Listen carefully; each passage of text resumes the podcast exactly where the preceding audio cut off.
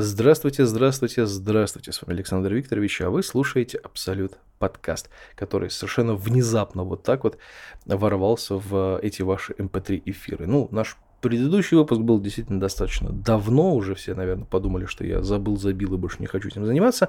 Отчасти они правы, но об этом чуть позже. Главное, что пауза-то действительно затянулась. 2 ноября был последний выпуск, и, кстати, по данным Мэйв, где я тоже периодически выкладываю, ну, не периодически, а, в принципе, выкладываю свои подкасты, там э, этот выпуск считается самым популярным, потому что его прослушали уже там больше 40 раз, ну, видимо, потому что люди заходят там по рекомендациям или еще где-нибудь, попадают на этот последний выпуск, слушают его, а он как раз у нас был про что? Давайте вспомним, я сам уже не помню, вспомнил. про русский подкастинг, про AirPod. Это была вторая часть, продолжение размышлений. Э, извинения за то, что я не сделал три выпуска, как хотел, а сделал всего два. Ну и современность и так далее. Ну, в общем, не буду пересказывать, это прекрасно помните, если вы это слушали.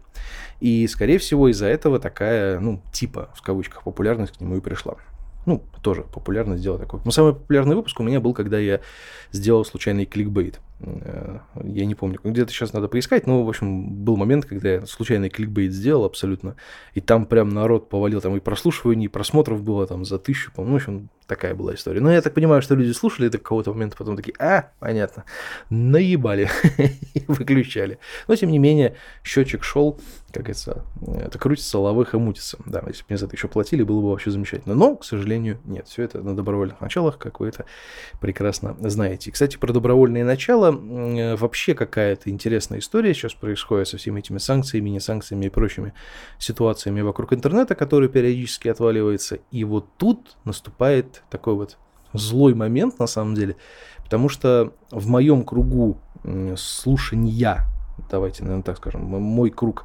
прослушивания подкастов очень сильно сузился за последнее время, потому что люди, которых я слушал, что-то перестали что-то выпускать, по крайней мере, тех, кого я слушал, кому, кого мне было интересно слушать, они перестали это все дело выпускать, либо конкретно перешли на всяческие спонсорские сервисы, типа Boosty, Patreon и так далее, а у меня, к сожалению, ну или к счастью, нету лишних денег, чтобы донатить им и слушать какие-то редкие подкасты, которые мне, скорее всего, будут ну, не все интересны, давайте будем честными, поэтому слушать какие-то редкие подкасты за подписку я, если честно, не готов открывать э, один выпуск. Я не у всех вижу, что есть такая возможность, поэтому как бы я лишний раз этого не делаю, потому что не делаю.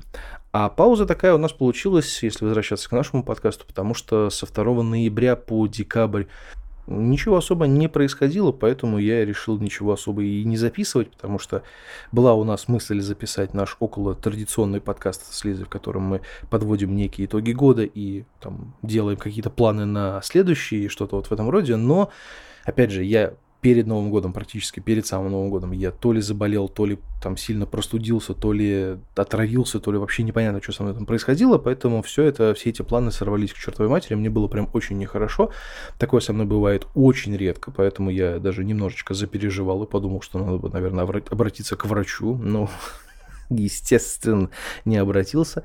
Ну вот, и потом я отходил от этого всего дела тоже несколько дней в новогодние вот эти каникулы, которые были достаточно холодные, мы никуда особо не ходили и ничего не делали, поэтому как-то так оно и получилось. Ну и в это время тоже мы особо ничего с Лизой не записывали, потому что ни настроения, ни сил как-то вот этого всего не было. Мы просто мило проводили время, и этого нам было вполне достаточно. А я на самом деле и до этого, и во время вот этой затянувшейся паузы уже там после Нового года, и до Нового года немножко чуть-чуть, я пытался, честно, я садился за микрофон, как-то что-то пытался из себя, ну, можно так сказать, выжить, но не особо как-то получал. Я не знаю по какой причине. То есть я вот приуныл из-за этого в том числе. И мне вот как-то, не знаю, вот знаете, такой вот момент, что я не могу как будто бы собраться. То есть вот у меня мысли есть, я все это в голове все неплохо режиссирую, то есть как бы выпуск уже готов, там тема за темой, что называется, да, но вот не могу собраться и все. Вот что-то в последний момент прямо ускользает, и не могу вот этот момент поймать. Потому что, ну, как это происходит? Не, вот, не знаю. Но я вот поразбирался, посидел, подумал и понял, что в принципе, мои выпуски, они как-то были связаны исключительно с, моей, с моим времяпрепровождением, то есть такой некий, некая блоговая история, и пора бы, наверное, уже просто признать, что я, в общем-то, неплохо говорю в микрофон, неплохо придумываю какие-то вещи на ходу, потому что, как вы знаете, я не читаю по бумажке, это все, что я говорю, то я говорю, и не всегда эти вещи, скажем так, интересны публике. Вот это надо признать, научиться это признавать и что-то в своем подкасте плюс-минус поменять. Больше интересных вещей рассказывать не в том плане, что я там сижу и переживаю. Я вам когда-то просто говорил о том, что подкаст это моя такая, скажем так, отдушина, в которой я, ну, такой делаю разговор с космосом, да, то есть я разговариваю в микрофон, непонятно, кто это слушает, слушает ли это вообще кто-то, но мне становится легче чуть-чуть, я изливаю свои, так скажем так, переживания и прочие всякие вещи, и использую это как такую терапию, если это можно так сказать, хотя я, в принципе, ну, как-то умом своим трезвым понимаю, что это, в общем-то, никак жизни не помогает. И, наверное, надо эту историю пересмотреть, потому что чем чаще я закапываюсь в такое вот излияние души, скажем так, чем чаще я записываю выпуски, в которых я там рассуждаю на тему того, что у меня получается, что у меня не получается и так далее и тому подобное, я начинаю приунывать и делать большие паузы между выпусками, потому что как будто бы мне не хочется получать обратную связь, но когда я ее действительно не получаю, я начинаю с этого переживать. Значит, это замкнутый круг идиота с микрофоном. Вот, поэтому Поэтому надо как-то, наверное, больше интересных вещей, которые происходят, об этом рассказывать весело, задорно, как я это обычно делаю, когда мы встречаемся, например, с друзьями или э, еще с какими-нибудь старыми знакомыми, и я рассказываю, как все это весело происходит, шутками, прибаутками, они смеются, я смеюсь. Мы весело проводим время за чашкой чая, кофе, пива, чего угодно. Поэтому, наверное, нужно привнести, снова привнести в мою блоговую, вот эту вот околоблоговую, аудиоблоговую историю, привнести какие-то шутки, прибаутки, веселье и так далее. Поэтому вот, поэтому вот, сегодня буду про, рассказывать про то, что было интересного, что произошло за все это время. Если вкратце, то мы встретили Новый год, и э, этот год начался прям активно, весело и задорно. То есть это была такая спонтанная вещь, на самом деле. Я решил вписываться практически во все движухи, которые вижу. я, в принципе, раньше это делал, но сейчас я решил, что прямо надо делать очень сильно повеселее. Потому что в прошлом году, еще начиная с прошлого года, а, значит, была одна история. Сейчас я про нее расскажу подробнее.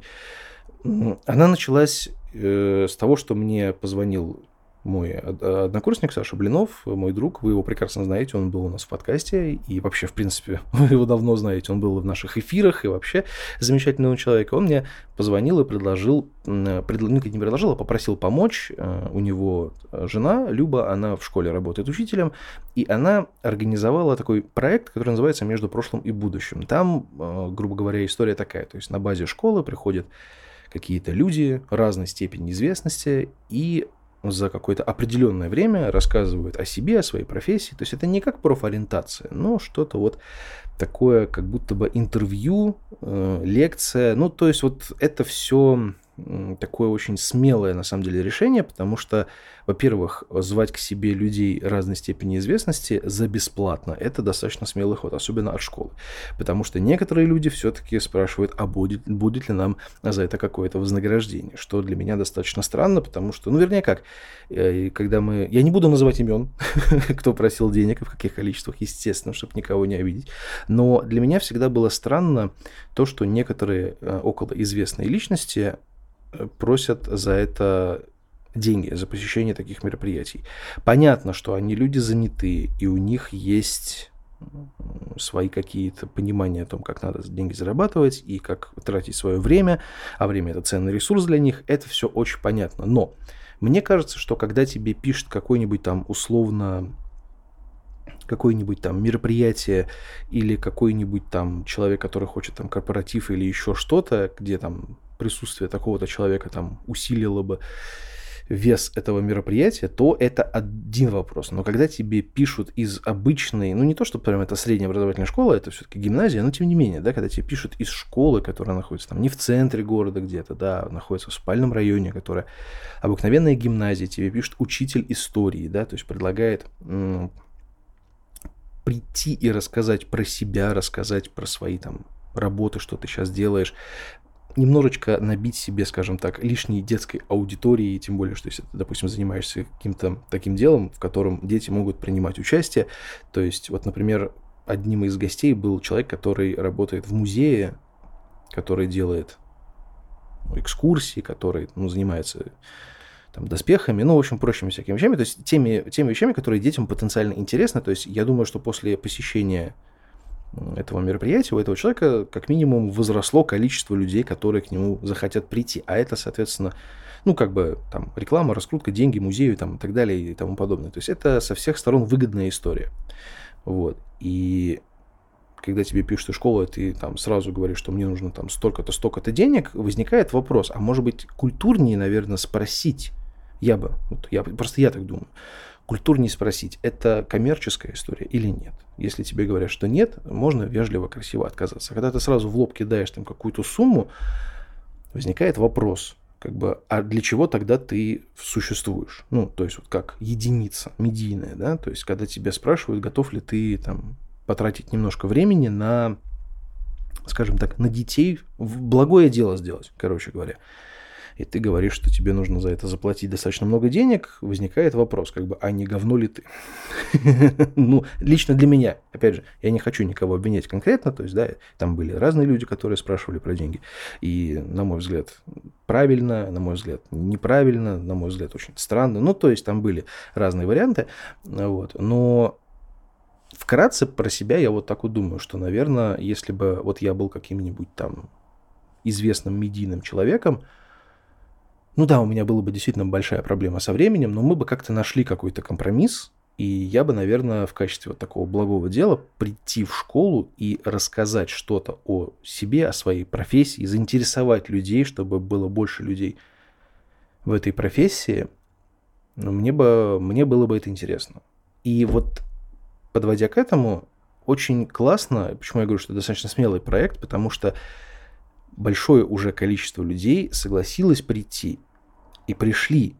И то есть приходили люди, которые действительно, ну, важные. То есть приходила, например, э, женщина, которая работает в ИТМО и на там, ну, там, профессор всяких химических, химических химик, очень, очень крутая женщина, очень крутой спикер, она рассказала, если вам интересно, ее зовут Екатерина Скорб, можете найти, потом про нее прочитать. Она рассказала много всего интересного, и, честно говоря, меня даже самого это заинтересовало. Понятно, что я уже не смогу поступить в ИТМО, потому что, ну, особенно туда, потому что туда, мне кажется, поступить должны какие-то гении, но тем, тем не менее. Ну вот, то есть э, она рассказывала интересно, и понятно было, что человек человеку очень нравится профессия, которой она занимается, и она хочет, чтобы было, было как можно больше людей в этой профессии. Она рассказала про ИТМО так, что, ну, типа вот там, ну, что там очень классно, очень здорово, очень как бы весело, там тебе помогут, расскажут, там ток, вы только приходите из такой серии. И это здорово на самом деле, это очень здорово, потому что это смело, звать таких людей, которые готовы бесплатно это прийти и рассказать. Этого не хватает во многих школах, потому что когда вот мне сказали, что вот они делают такой проект, я сразу же согласился, потому что я, ну, у меня есть некоторое количество знакомых, которые у которых либо дети учатся в школе, либо они сами учителя тоже, и, соответственно, ну, я вот у них спрашивал, есть ли у них там что-то похожее, они говорят, что нет, это, ну, как бы не как это, невыгодно, неинтересно, там, не поддерживается там, директором. А здесь поддерживается, и особо ну, там есть, конечно, какая-то финансовая поддержка, но крайне маленькая, как обычно, потому что это школа. И вообще все мы это делаем своими силами. То есть сначала это делали только Люба и Саша, а потом уже подсоединился я. И, соответственно, вот мы сейчас делаем все это около медийную историю, то есть делаем фотографии, снимаем на видео, приглашаем людей, общаемся с ними, там, договариваемся, делаем такую около организационную деятельность. И это здорово, это прекрасно. Я считаю, что это, ну, как бы это та вещь, которая меня прям очень сильно заинтересовала, и мне прям круто в этом участвовать. Опять же, это плюс-минус опыт. Конечно, он технически там, допустим, в каких-то местах не такой вычурный, как сделать сальто назад в пьяном угаре, но тем не менее. Я, я всегда готов поснимать видосы, пофотографировать, поэтому то я в скором времени вообще забуду, как, с какой стороны фотоаппарат держать. Вот, поэтому если есть где-то возможность проявить свою творческую составляющую, то я максимально готов. Поэтому я оставлю ссылку на группу ВКонтакте в описании, так что можете посмотреть, почитать э, видео, поставить люби лайки, это поможет развитию, поднимет настроение как минимум. А почему я сказал, что я стал вписываться во все движухи, которые есть? Опять же таки, с Аней у нас как-то... Я, я объявляю, официально объявляю этот год э, коллабом с Блиновым, потому что э, ровно после того, как начался год, э, он мне тоже позвонил, сказал, что есть идея сделать корпоратив, провести корпоратив. И я, честно говоря, с этого дико офигел, потому что я никогда в жизни корпоративы не вел. Ну, то есть я был на корпоративах, но не вел. То есть я как-то участвовал где-то на подхвате иногда, немножечко чуть-чуть Э, вот, но никогда их не вел. Поэтому я, конечно, дико офигел, но согласился.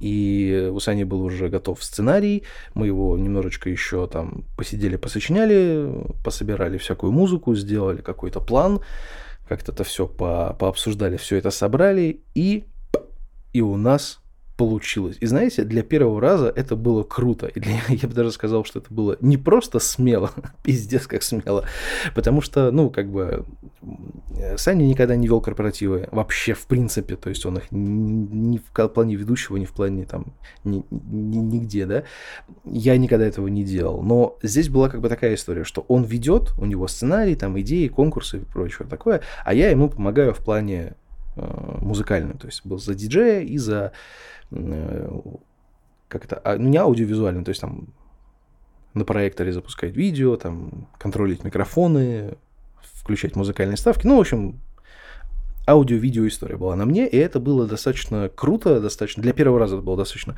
круто и интересно. К сожалению, видосов, э, фотографий особо нет, не покажу, не расскажу. Хотя надо спросить, э, есть ли фотографии. Я думаю, что они есть, потому что мы делали корпоратив для компании, которая в которой работает, э, как ни странно, Санин брат. То есть поэтому мы туда и вписались, поэтому мы так вот у нас быстро и получилось это все сделать.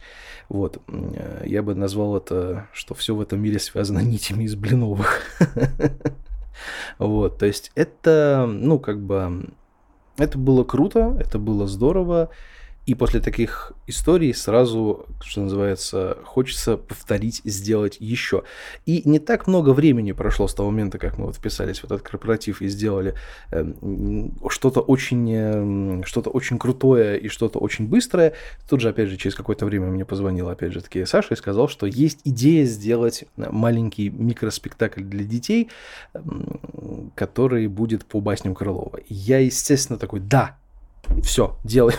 Потому что я уже понял, что мы в этом плане как бы люди собранные, у нас это получается быстро, весело, задорно, поэтому я подумал, да, все, делаем по-любому. И мы сделали. И мы сделали за два дня, собрали такой микроспектаклик, для детей. Хотя потом в процессе сбора нам сказали, что там детей будет вообще практически нет, а будут уже взрослые люди, поэтому мы подумали, ну, будем чудить, будем делать такие взрослые отсылки, будем вот это вот все весело и задорно. А потом случилось самое интересное, потому что, ну, как бы мы же как актеры, мы же какие-то басни знаем, Блинов знает их в плане больше, потому что он в теме, больше в теме, в плане того, что он больше учил, больше знает. А я, ну, поскольку я сейчас, как бы, да, давно не, нигде на сценах особо не задействован, поэтому ни, ни на сценах, ни в кино, вот, поэтому я как-то в меньшей степени, но выучить как бы я готов, вполне умею, практикую. Вот у нас даже как-то что-то немножко получилось в этом плане. У меня поменьше, у Саши побольше. Вот, поэтому Поэтому да. И тут случилось самое интересное, что когда нам несколько раз меняли условия, то есть сказали, то будут дети, то не дети, то там еще что-то непонятное, мы подумали, что ну сделаем нечто такое усредненное, но если что, то как бы чудим-чудим. И вот мы смотрели, там заходят люди такие тоже как бы возрастные, мы такие, ну отлично, все, настроение поймано. И я пошел заряжаться на сцену, потому что я должен был зарядиться первым. Я пошел заряжаться и вижу, что первый ряд там первые там два или три ряда, они полностью забиты детьми, причем мелкими. И я, а все, уже не, не успею уже сказать ничего. То есть я смотрю, как выходит Саня, и видит кучу этих детей, и мы такие, ну, переглянулись такие, ну, все, надо что-то делать. Вот мы начинаем, как он прикольно выразился, переобуваться в прыжке, и делать более, больше, больше гротеска, больше клоунады, чтобы э, дети веселились, радовались и так далее. Поэтому получилось тоже здорово, получилось на самом деле для такого первого, скажем так, раза, для пробы пера получилось очень неплохо, особенно с учетом того, что мы особо это дело не репетировали, и у нас, э, ну, как бы вот все это практически там за два-два с половиной дня на коленке собрано, поэтому, да. Я этим тоже, ну, как бы этим сложно гордиться, что, типа, мы вот такие вот, да, тяп-ляп что-то сделали. Это не тяп-ляп, на самом деле, просто условия такие. И в таких условиях у нас получилось собрать вполне полноценную историю, которую можно, причем, интересно вращать и для взрослых, и потом снова для детей, поэтому есть маленькая вероятность, что вы, возможно, увидите нашу эту замечательную программу в э, других местах, и мы с большим удовольствием будем ее прокатывать, если у нас это получится. Пока это все на стадии э, планов и переговоров, но если получится, будет здорово. Мы, мы тоже, знаете ли, умеем, могем, поэтому надо что-то делать. Вот. Ну, а что касается коллабов с Блиновым, я думаю, что в этом году будет еще немало всего этого дела, так что следите за новостями, я обязательно буду вам про все это рассказывать, потому что я решил поменять вектор своего блогового подкаста. Не то чтобы я хочу стать супер интересным и популярным, это уже очень вряд ли, но, по крайней мере, поменять вектор своего подкаста аудио, аудиоблога я всегда смогу, и не вижу в этом ничего плохого. И потом, мои вот эти вот около пиздострадания вам тоже, скорее всего, нафиг не нужны, не интересны, поэтому, короче говоря, вот так вот. Короче, что еще было интересного за все это время? По поводу музыки. По поводу музыки. Значит, э, мы с Акервилем существуем до сих пор тоже, все в порядке. Записали, выпустили трек. И теперь будем записывать второй. как ни странно. Но дело в том, что мы выпустили его еще в прошлом году. Да, в прошлом году мы его выпустили. И мы сработались все-таки с нашим э, звуковиком, который сейчас на, в котором находится в КДЦ, где мы сейчас репетируем, куда мы сейчас переехали. И, значит, мы настолько с ним хорошо сработались, что нам прям очень-очень это понравилось, и мы хотим попробовать с ним записать еще несколько песен и попробовать сделать как бы такой мини-альбом, чтобы все это звучало плюс-минус одинаково, потому что все наши треки, как вы знаете, они были сведены у разных людей, и поэтому они все звучат чуть-чуть по-разному, а все-таки хочется какого-то усредненного звучания, чтобы это уже можно было, там, допустим, выпустить полноценный альбом, например, да, из хотя бы, хотя бы из песен 10 потому что они у нас есть, как бы, да, ну, какие-то просто не хочется переписывать, значит, надо попробовать написать новые. Как бы это не особо проблема, но тем не менее. Вот. И у нас очень мало концертов, что тоже как бы не очень хорошо, но что делать. И был у нас тут случай, мы поехали в Кириши. Нас пригласили поиграть в Киришах. Вернее, как там мы, по-моему, около, около напросились, и мы поехали э, двумя группами. Кьютом экскьютом, который сейчас называется «Люди любят», и акривилем. С учетом того, что как бы и там, и там один и тот же вокалист. И вот мы поехали в Кирише. Не скажу, что мы плохо сыграли, мы сыграли очень даже хорошо. Людей было мало, правда. Вот. Но в целом мы сыграли прям классненько, нам понравилось. Это как такой глоточек воздуха, потому что, я повторюсь, концертов у нас было прям очень мало. Вот. Но я, а, в принципе, был согласен по итогу этой поездки, я был согласен с нашим гитаристом Женей, потому что он сказал, что если бы у нас было достаточно, достаточно значит, сейчас эм, скажу правильней, если бы у нас было достаточное количество концертов в городе, вот так сформулировал просто, что мы, у, нас, у нас мало концертов именно по городу, то поездка в Кирише, вот эта, которая была, она была абсолютно бесполезна. ну, потому что, во-первых, ехать долго, потом своими, своими, как бы своим ходом, с половиной часа туда, два с половиной часа обратно, в одной машине, в пятером с инструментами, ну, дело такое. Поэтому я с ним в этом плане согласен, но если если откинуть то, что у нас действительно было э, мало концертов в городе, то этот концерт прошел очень даже неплохо. Нам нужно было вот нужно было прогреть себя хотя бы как-нибудь, хотя бы таким образом.